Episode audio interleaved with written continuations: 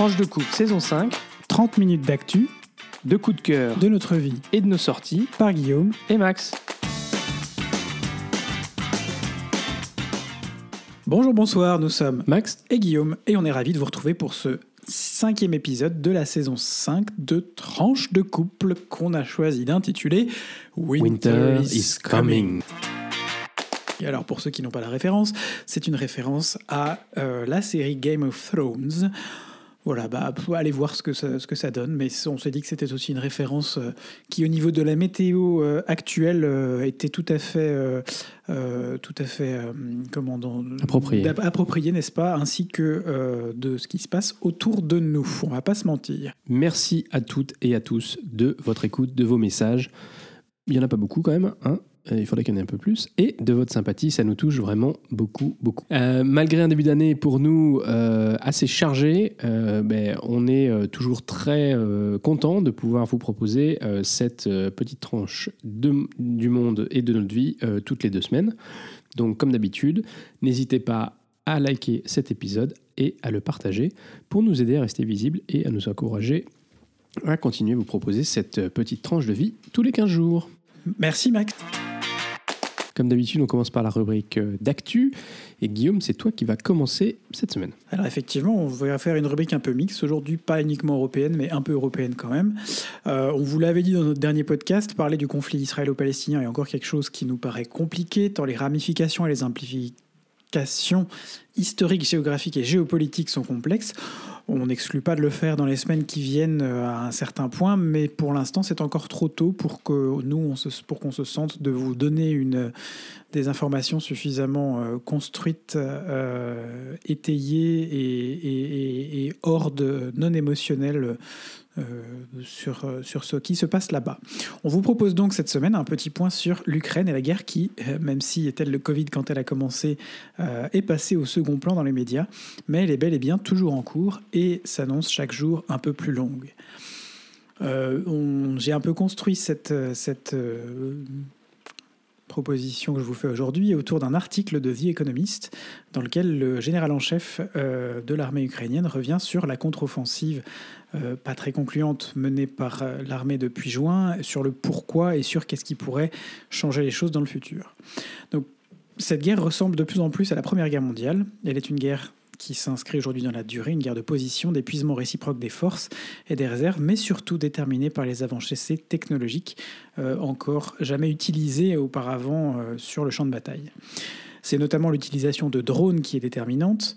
Euh, ils permettent de voir très en amont les concentrations de troupes ennemies et de les frapper avant qu'elles ne puissent arriver d'un côté ou de l'autre. Mais le problème, souligne le général, c'est que les deux parties sont équipées euh, à peu près des mêmes technologies, ce qui naturellement équilibre les forces et empêche une avancée tactique déterminante. Il faudrait donc une autre découverte. Euh, il donne l'exemple de la poudre inventée par les Chinois euh, pour permettre à un camp de passer devant l'autre. Ce qu'il donne aussi comme, euh, comme information, c'est que selon lui, il faudrait combiner plusieurs solutions qui existent déjà euh, pour permettre à l'une ou l'autre des armées de passer devant.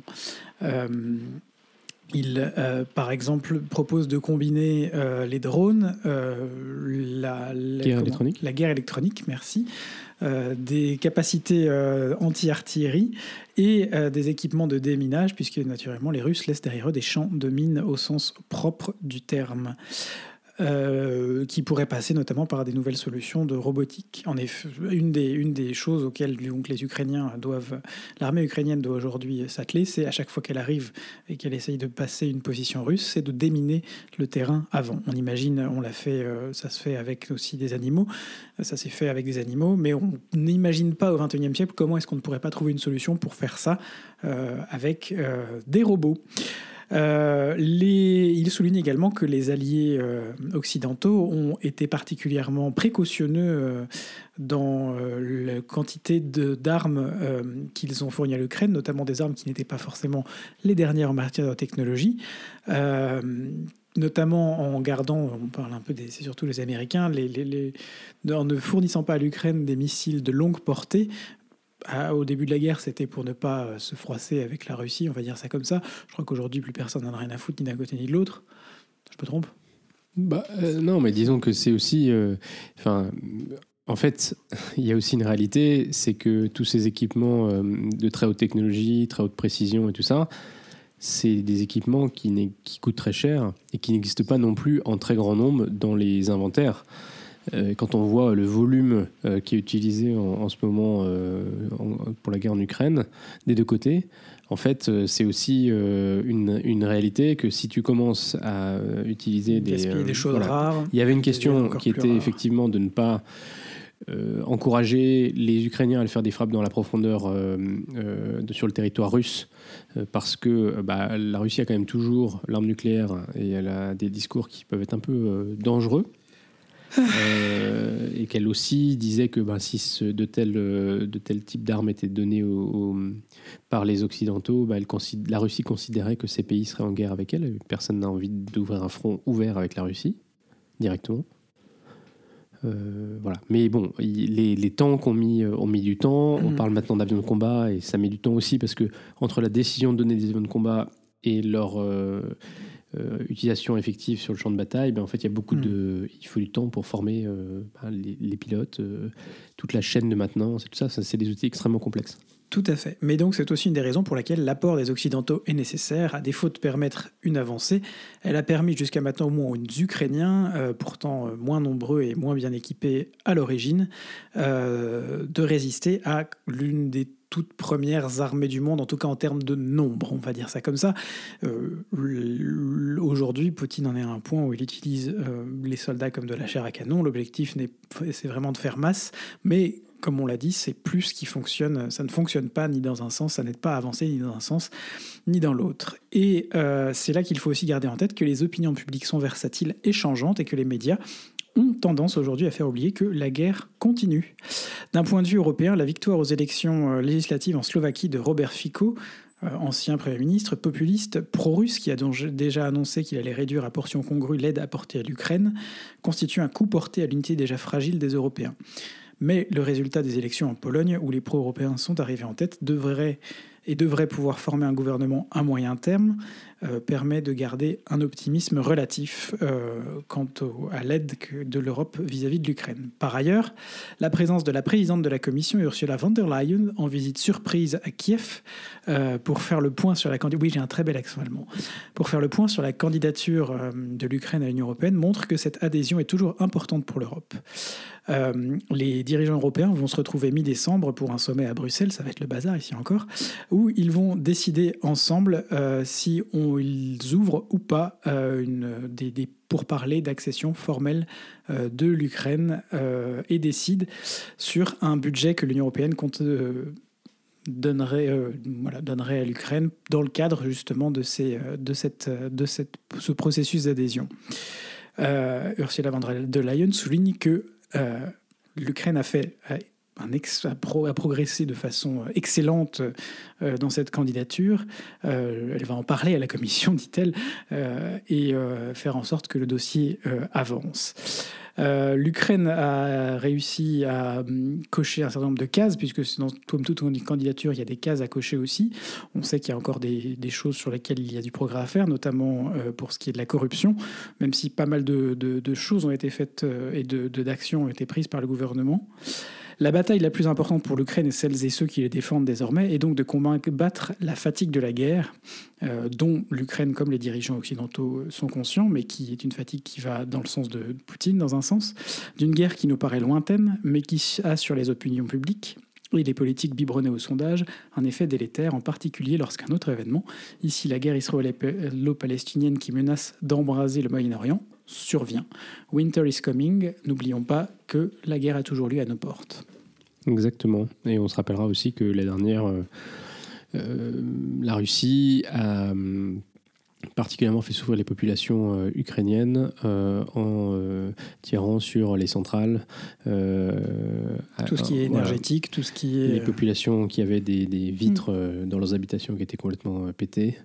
voilà. Mais, mais c'est vrai que bah, y a il y a un grand chemin qui a été parcouru, mais il y a un, encore plus grand chemin à parcourir d'ici à ce que euh, l'Ukraine puisse devenir euh, éventuellement membre de l'Union européenne. Tout à fait. Alors Max, pour notre deuxième sujet, Winter is Coming, ça veut dire que le synode, la première partie du synode sur, sur la synodalité qui a eu lieu à Rome est terminée et que les conclusions ont été rendues. Exactement. Donc on voulait vous faire un petit point euh, qui va pas être si petit que Spoiler ça. alert, suis ça va être plus long que petit. Winter is Euh, coming, couvrez-vous.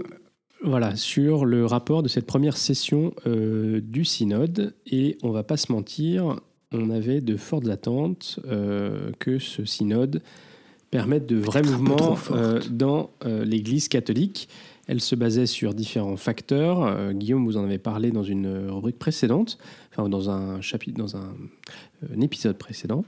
Euh, le fait que cette consultation, elle était très large, elle a été menée euh, en fait euh, bien plus largement que simplement les évêques, mais à tous les niveaux, y compris jusqu'au niveau local. Et elle a fait remonter de vraies préoccupations et de vraies propositions qui, pour une fois, euh, le, le voile n'a pas été euh, mis euh, sur tous ces sujets-là. Et ils ont été écrits, ils ont été discutés, et, c'est remonté pour nourrir la, réflexion euh, à Rome. Et ça, c'est une vraie, euh, une vraie chose euh, importante. Parce qu'il y avait aussi donc des attentes, parce qu'il y avait aussi une forte euh, inclusivité, euh, parce que d'habitude le synode bah, c'est simplement des évêques, et que là il y avait euh, des participants et des participantes euh, qui étaient euh, qui n'étaient pas des évêques euh, à l'invitation du pape François, et ça c'était une vraie révolution. Et enfin parce que finalement cet exercice il est cadré par justement le pape François. Et du coup, on, pouvait s'attendre, ou on peut s'attendre, finalement, à ce qu'il y ait des changements. Après, il faut aussi avoir en tête que ce synode, euh, ce- ces changements s'opéreront dans un cadre établi, dans une certaine continuité. hein. Il y aura, c'est pas la rupture euh, magique. Euh, on va dire qu'il ne faut pas s'attendre à des révolutions, plutôt à quelques évolutions, on l'espère, qui seront signifiantes. Alors le rapport de cette première session du synode, parce qu'il faut rappeler que ce synode, il est conduit en, deux parties, a été diffusé le 28 octobre. Et effectivement, bah, ce n'est pas une réponse miracle à toutes nos attentes. Euh, néanmoins, il ouvre des pistes sur un certain nombre de points. Ce rapport ne porte aucune décision, euh, puisque l'objectif, c'est que d'ici la prochaine session, donc en, en 2024, en octobre 2024, il- l'Église, à tous les niveaux, puisse à nouveau discuter de ces sujets et approfondir les questions qui ont été identifiées. Euh, mais visiblement, c'était effectivement, ça faisait partie de la manière dont François a voulu que ce synode se tienne. Euh, cette première session, son objectif, c'était surtout de se rencontrer, de se parler, et finalement d'adopter une culture du débat qui, euh, un débat un peu plus démocratique, qui n'existe pas vraiment dans l'Église euh, traditionnellement. Euh, parce que d'habitude, c'est surtout euh, concentré dans justement ces niveaux de hiérarchie et, euh, et ce mode de fonctionnement qui est assez propre à l'Église. Donc, dans un certain sens, euh, le cadre a chamboulé les habitudes. Alors, le rapport est présenté par les uns comme un rapport d'étape et par euh, d'autres comme une sorte d'état des lieux de l'Église catholique, de ses forces et de ses faiblesses dans le monde d'aujourd'hui. Alors en bref, le rapport final euh, fait 42 pages, il se divise en trois parties, synodalité, mission et communauté ecclésiale. Il détaille des convergences, des op- opinions et des questions à traiter. Et puis il formule 81 propositions qui, euh, la plupart, devront être tranchées lors du prochain synode en octobre 2024. Alors sans surprise, c'est sur la question de l'inclusivité que euh, les opinions ont le plus divergé, notamment autour de la place des femmes. Euh, alors sur ce sujet, on tombe un peu de sa chaise lorsque le rapport souligne l'importance d'éviter de répéter l'erreur de parler des femmes comme d'un problème. Sérieusement Really? On. Sérieusement On en est là Euh, Et alors visiblement, euh, bah, le grand sujet finalement, euh, bah, c'est la question de peut-être éventuellement, à quelles conditions peut-être ou pas, le diaconat des femmes. C'est le truc dont on parle depuis dix ans. Euh, On en parle, c'est déjà pas mal, je veux dire. Mais, mais c'est vrai que. Ouais, c'est c'est quand même, c'est quand même euh, un peu, euh, voilà, un, un- un petit peu euh, dommage. Sur le célibat des prêtres, bah, il y a un seul paragraphe qui survole le sujet il n'y a pas vraiment de contenu. Mais néanmoins, il a été aussi assez disputé, parce qu'il y a eu euh, 55 votes contre, parce que chaque paragraphe a fait l'objet d'un d'un vote. Euh, 55 contre quand même. ouais, sur 350 votes. C'est pas grand chose, mais c'est déjà quelque chose. C'est déjà signi- significatif. Ça veut dire qu'il y a une, une, une vraie, euh, une vraie, comme on dit, une vraie euh, frange. J'aime pas le mot frange, c'est un peu négatif, mais une, une vraie euh, partie de, des participants au synode qui, qui considèrent ça comme une vraie question. Mais c'est bien de, ça veut de voir que ces questions, en fait, euh, dans un sens. Après, tu pourrais voter contre parce que finalement, ça va pas assez loin. Tu pourrais voter. Enfin, voilà, Oui, c'est on sait pas. Bon, On sait pas. euh, alors, revenons au cœur de, de, de, ce sujet, parce que si on vous en parle, c'est aussi parce qu'il y a un sujet qui nous, qui nous euh, euh, comment dire, qui nous tient à cœur. Et donc, bah, aucune mention n'est faite de l'homosexualité ou des personnes LGBT. Ça n'existe pas. Surprise, surprise Alors même que beaucoup attendaient une euh, prise de position sur la bénédiction des couples homosexuels, qui était remontée comme un sujet central dans beaucoup de synthèses synodales euh, nationales. Le texte ne parle euh, par ailleurs ni de couples homosexuels, ni de divorcés remariés, mais il parle de, euh, situation matrimoniale difficile, euh, une formulation à la fois hypocrite et euphémisante qui renforce un sentiment de discrimination à l'égard de ces croyants exclus qui attendent euh, tant du synode, comme le relève dans sa tribune le comité de la jupe, dans une tribune qui a été publiée dans le quotidien La Croix. Et cette tribune, elle est d'ailleurs très forte et on vous invite à la lire parce qu'elle pose des bonnes questions et surtout, euh, elle invite l'Église à se réveiller un peu euh, voilà, dans le monde dans lequel on vit. Alors, revenons un peu plus en détail sur ce qui figure dans le rapport sur cette question euh, des personnes LGBT. Alors, c'est dans la section euh, 15 euh, qui s'appelle Discernement ecclésial et questions ouvertes. Euh, nous avons la chance de figurer dans, un- dans une petite partie, n'est-ce pas? Euh, Mais finalement, euh, on fait partie d'un espèce de pot de questions euh, liées à à l'identité de genre et à l'orientation sexuelle, ce qui est la formule un petit peu utilisée dans le rapport, qui va avec euh, la question liée à la fin de vie, à la question des situations matrimoniales difficiles dont on parlait euh, euh, juste avant, et aux problèmes éthiques liés à l'intelligence artificielle. Euh, dont on indique toutes ces questions-là, qu'elles sont controversées dans la société, mais aussi dans l'Église, parce qu'elles posent de nouvelles questions. Donc finalement, dans, ce, dans cette section, on en reconnaît la complexité et la nécessité de davantage de réflexion. Et une réflexion qui doit aller au-delà des, je cite, formules conventionnelles. Ce qui déjà, en soi, est une avancée, mais ça va quand même pas très très loin. Mhm. Mais Euh, et donc on dit finalement qu'un travail doit être initié en vue de la prochaine session synodale pour discerner, c'est-à-dire réfléchir à ces questions, y compris en impliquant les personnes concernées. Bon, ok. On pourrait peut-être euh, s'attendre à ce que euh, ça aille quand même un peu plus loin, parce que là, concrètement, il y a Zoub. Yazoub, Il n'y a rien. il n'y a rien. Je, traduis, je, je- je lui demande de traduire parce que Bon, des fois. alors. S'ensuit ensuite dans le texte un chapitre relatif à la- à l'écoute et à la nécessité pour l'Église de se mettre à l'écoute de tout le monde, et en particulier des personnes qui se sentent mises à l'écart ou exclues de l'Église en raison de leur situation matrimoniale, de leur identité ou de leur sexualité. Bon, ok.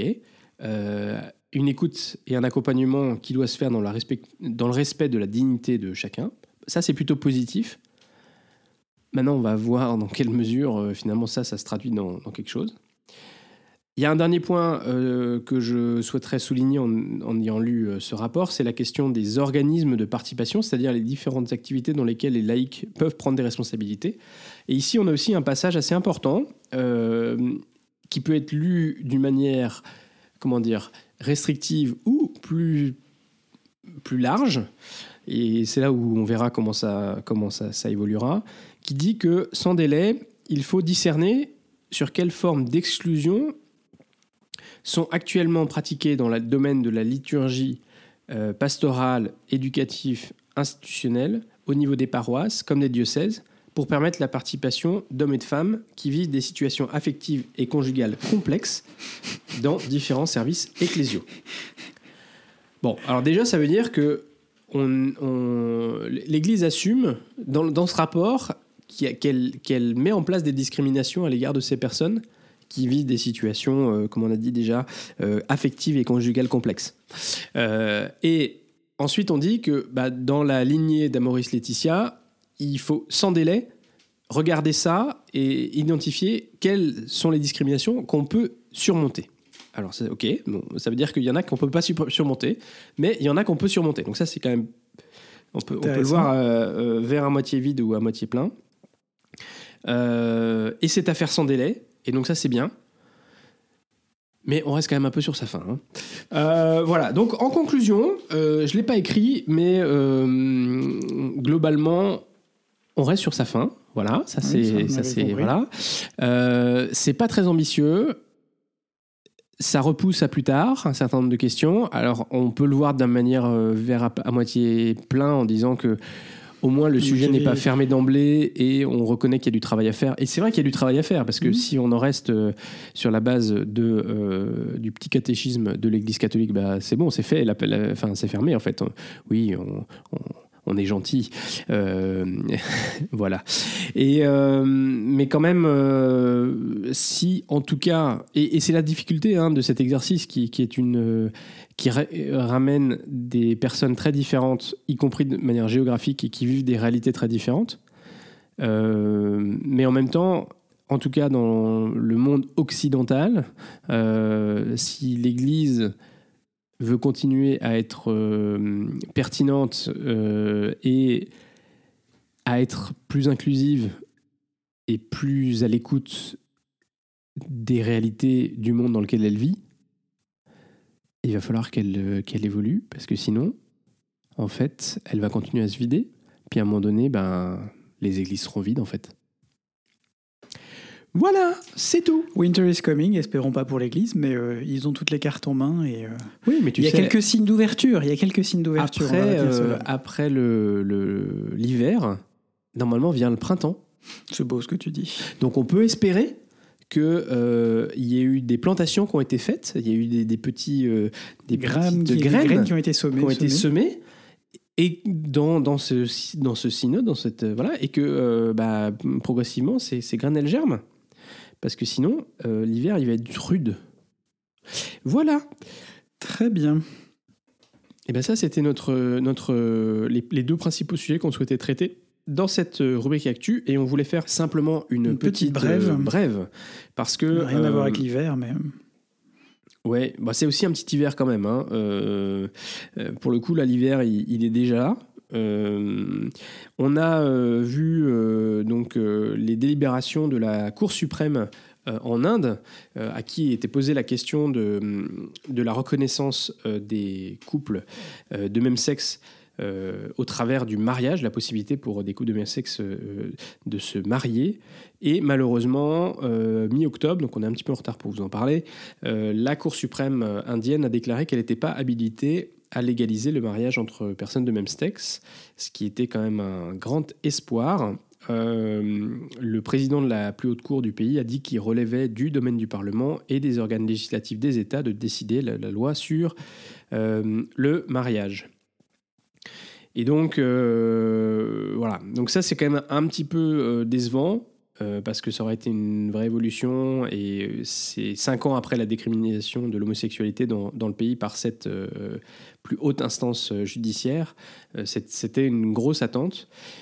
Le seul élément positif, c'est que euh, la Cour suprême dit que l'Inde a le devoir d'accorder une forme de reconnaissance aux relations entre personnes de même sexe et de protéger ces dernières contre toute forme de discrimination. Mais ensuite, en donnant finalement bah, au, au, Parlement cette réalité, ben, finalement, euh, on, revient dans les mains du euh, gouvernement nationaliste hindou, du Premier ministre euh, Modi, qui lui-même en fait s'était fortement opposé au mariage des couples de même sexe. et du coup, voilà, hein, en, rappelant que le concept de, primordial de l'unité familiale indienne composée d'un mari, d'une femme et d'enfants. Voilà, donc, ben, en tout cas, les Indiens, c'est pas pour tout de suite. Guillaume, tu nous parles, c'est toi qui nous fais la rubrique Belgitude euh, aujourd'hui? Comme d'habitude. Pas, mal de petits sujets? Euh, non, j'avais pas mal de. Il y avait l'embarras du choix aujourd'hui euh, pour la rubrique Belgitude entre une histoire de frites. Euh, sachez que c'est une friterie française qui est considérée comme la meilleure du monde et pas une friterie belge. Bon, je vais pas revenir dessus. Ouais, je sais. une histoire de train ou une sombre histoire de mecs qui pérorent ensemble sur la ménopause. Bon, comme on avait quand même besoin d'un peu de légèreté, je propose qu'on s'arrête un peu plus longtemps sur cette histoire de train européen qui a fait un arrêt imprévu. On vous a déjà expliqué dans ce podcast, mais il y a donc des TGV qui régulièrement relient Bruxelles à Strasbourg et vice-versa, notamment pour assurer le transport des députés européens et de leurs collaborateurs lors des sessions plénières à Strasbourg une fois par mois. Sauf que le 16 octobre dernier, tout ne s'est pas exactement passé comme prévu. Ah, suspense. Parti dans la matinée de la superbe gare de Bruxelles midi, le TGV roule, c'est de l'ironie, hein. le TGV roule à pleine vitesse et fait un premier arrêt programmé à l'aéroport Charles de Gaulle. Ça c'est aussi logique est normal pour ces TGV. C'est en repartant de l'aéroport que les choses se gâtent pour ces pauvres parlementaires et leurs collaborateurs pressés à rejoindre Strasbourg qui, euh, et suite à une erreur d'aiguillage, vont se retrouver à Disneyland, plus précisément à, euh, à, la gare de Marne-la-Vallée, au cœur du complexe. Après une attente de 30 minutes environ, même pas le temps de serrer la pâte à Mickey du coup, euh, le train est reparti comme si de rien n'était et arrivé à Strasbourg avec un retard de 45 minutes environ. De là à dire que le Parlement européen certains jours c'est un peu Disneyland, il n'y a qu'un tout petit pas ou un tout petit aiguillage que nous ne franchirons pas. Ouais, on n'a pas fini encore. Puis ça n'avait rien à voir avec l'hiver encore, ça. Mais comme l'hiver arrive, dans notre rubrique tranche de couple, on va pouvoir parler de Maria Carré qui va commencer à décongeler gentiment.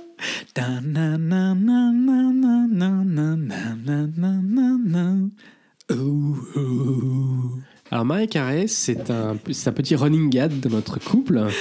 Euh, et cette année, on en voit encore plus que d'habitude. Et alors cette année, on est gâté par les réseaux sociaux parce qu'il y a beaucoup, beaucoup de. Même plus à le faire. Posts euh, qui, euh, qui montrent Maria Carey effectivement en train de décongeler parce que bientôt c'est Noël et donc bientôt on va entendre toutes ces, tous ces chants de Noël.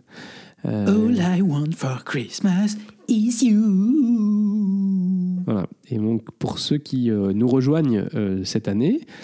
Euh, qui n'ont pas écouté les, les, années précédentes, eh bien, euh, vous pouvez le découvrir. Guillaume est un grand, grand fan des chants de Noël.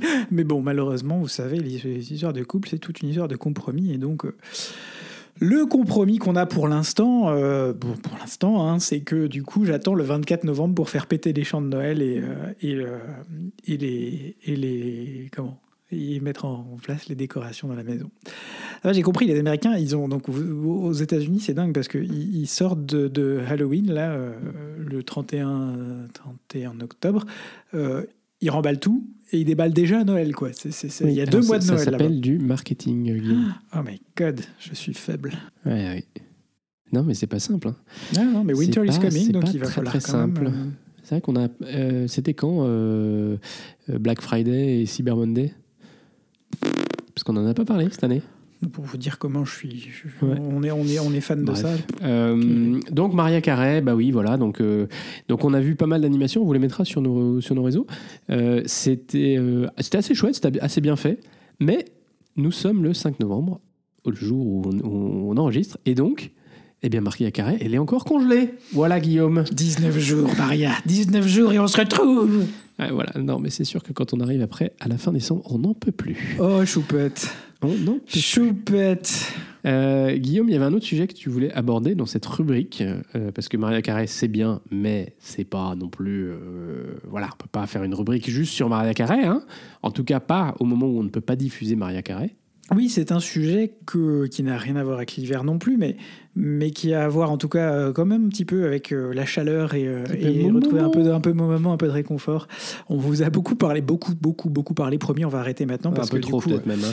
Du coup, maintenant, on est bloqué à Bruxelles jusqu'à Noël. Oh, quelle tristesse. Enfin, Max trouvera sans doute des raisons pour, pour reprendre des trains pour aller à droite à gauche, mais oui, il vient de se rendre compte qu'il avait euh, besoin de prendre une option pour euh, un certain voyage dans quelques semaines. Non mais vous voyez, ça, ce podcast finalement a son utilité aussi. je, Donc je, vais, je l'ai pris, mais je pense qu'elle est tombée. Ah, c'est con. Euh, je, vais occuper l'espace pendant qu'il va reprendre son option une deuxième fois, n'est-ce pas? Voilà, donc je, vais vous parler de, de, de, de, je sais pas, de chameaux, de dromadaires, de, de, désert, non rien à voir. Bref. On se recentre, on se fixe, comme faisaient mes collègues, avec le petit geste avec les deux mains et les deux doigts qui se retrouvent en haut de la tête, on se fixe et on revient sur notre sujet qui était celui des mots doux quand on est colloque. Donc oui, on a été colloque pendant quelques semaines, mais enfin un peu plus quand même que colloque. Comment est-ce qu'on fait on s'est posé la question la dernière fois de comment est-ce qu'on faisait pour ne pas être coloc quand on était un peu coloc quand même. Et eh ben une chose qu'on fait beaucoup tous les deux et qu'on aime bien, c'est euh, les petits mots, se mettre des petits mots. Euh, je pense qu'on pourrait le faire encore plus, mais, mais euh, trouver le matin, quand on, un est parti au boulot, l'autre rentre d'un voyage ou quelque chose comme ça, un petit mot sur la table avec je t'aime, passe une bonne semaine, il y a ça, il y a telle chose que tu peux prendre une, bonne, une bonne journée peut-être parce que bonne journée. Oh, ça peut être une bonne semaine. Bon, c'est rarement quitter une semaine, mais euh, et donc ça, c'est quelque chose que, que, moi, je trouve, je trouve assez important, et je crois Max aussi. On est, si vous nous écoutez depuis longtemps, vous savez que les petites attentions chez nous, c'est quelque chose d'important. Des fleurs, des petits mots, euh, un, petit, un petit mot euh, même à, l'oral pour prendre soin de l'un de l'un de l'autre, s'enquérir de comment on va. voilà, c'est des petites choses qui, qui, au quotidien font que bah, on n'est pas que colloque en fait. Et, et, on capitalise sur nos 13 ans de vie commune, n'est-ce pas? 13 ans et demi de vie commune euh, sur le sujet. Voilà, c'était le petit sujet euh, que je voulais euh, amener sur la table aujourd'hui. Euh, Maria Carré, c'est fait. Les petits mots doux, c'est fait. Nouvelle saison Fortnite. Pas terrible, quand même. Enfin, on va pas se mentir. On va pas se mentir. Je pense que du coup, je vais réussir ma désintoxication assez, assez facilement grâce à eux. Voilà. Et puis, et puis sinon, j'ai commencé une nouvelle série qui s'appelle Shameless et qui est assez drôle. On va pas se assez marrant. Plus. Il a eu la patience de, de, m'avoir aussi euh, euh, regardé cette série. Alors je vais pas regarder tous les épisodes et donc poser plein de questions, mais merci, merci mon amour pour ta patience. Ben oui, parce que c'est important d'avoir euh, des petites séries que on regarde pas forcément à deux. On adore regarder des trucs à deux, mais, pas que. pas que.